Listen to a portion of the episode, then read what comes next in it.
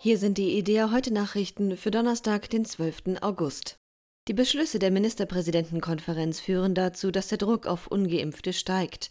Ab dem 11. Oktober werden Corona-Tests nun kostenpflichtig. Zudem können ungeimpfte, von Ausnahmen abgesehen, spätestens ab dem 23. August ohne einen negativen Corona-Test viele Einrichtungen nicht mehr aufsuchen. Der württembergische Pfarrer Bernhard Elser sieht das kritisch. Einen solchen massiven Druck auszuüben und Angst zu verbreiten, halte er für den allerschlechtesten und falschen Weg. Da werde er als Christ und als evangelischer Pfarrer nicht mitmachen. Es müsse möglich sein, dass sich Menschen gegen eine Impfung entscheiden, ohne faktisch vom gesellschaftlichen Leben ausgeschlossen zu werden. Elsner sagte wörtlich Alles andere ist gegen die Würde des Menschen.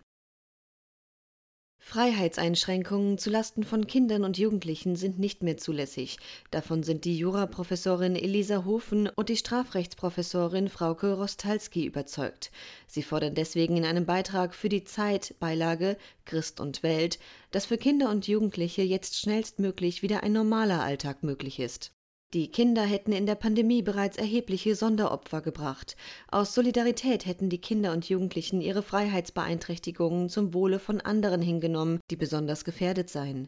Jedoch dürfe Solidarität nur so lange eingefordert werden, wie sie unbedingt notwendig sei. Dieser Punkt sei mittlerweile überschritten, so die beiden Rechtswissenschaftlerinnen.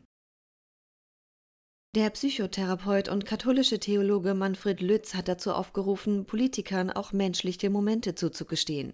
Anlass sind die Reaktionen auf das Lachen von CDU-Kanzlerkandidat Armin Laschet während einer Rede von Bundespräsident Frank-Walter Steinmeier im Überflutungsgebiet. Laschet hatte mit anderen im Hintergrund gestanden und konnte den Bundespräsidenten zu dem Zeitpunkt nicht hören, als sein Lachen von Kameras eingefangen wurde. Daraus sei eine Staatsaffäre gemacht worden, so Lütz. Niemandem sei aber in einer Krisensituation geholfen, wenn alle dauernd nur mit bierernster Miene durch den Schlamm stapfen. Lütz wörtlich, wenn wir an der Spitze unseres Staates keine künstlichen Plastiktypen haben wollen, sondern Menschen aus Fleisch und Blut, dann müssen wir ihnen zubilligen, auch mal für einen Moment menschlich allzu menschlich zu sein. Die IDEA-Videoserie Königskinder stößt auf großes Interesse. Mittlerweile haben 15.000 Menschen den vor anderthalb Jahren gestarteten YouTube-Kanal abonniert. Die Beiträge haben die Marke von 1,5 Millionen Aufrufen übertroffen. Unter dem Motto Eine Person, ein Sessel, eine Geschichte veröffentlicht die evangelische Nachrichtenagentur IDEA dort einmal pro Monat ein Porträtvideo, in dem Christen ihre persönliche Geschichte erzählen. Die Geschichte des als Bibelraucher bekannten Wilhelm Bunz ist dabei Spitzenreiter. Das Video über ihn wurde mittlerweile mehr als 890.000 Mal angeschaut. In Frankreich ist ein französischer Priester ermordet worden. Der mutmaßliche Täter stammt aus Ruanda und hatte 2020 bereits die Kathedrale von Nantes angezündet. Der getötete Priester gehörte zum katholischen Orden. Der Mann aus Ruanda soll die Tötung gestanden haben. Er hatte bei den katholischen Ordensbrüdern gelebt, wie ein Mitbruder des Ermordeten berichtete. Wörtlich sagte der Mitbruder, wir bereuen nicht, ihn bei uns aufgenommen zu haben. Wenn man Nächstenliebe übt, dann tut man das ohne Reue.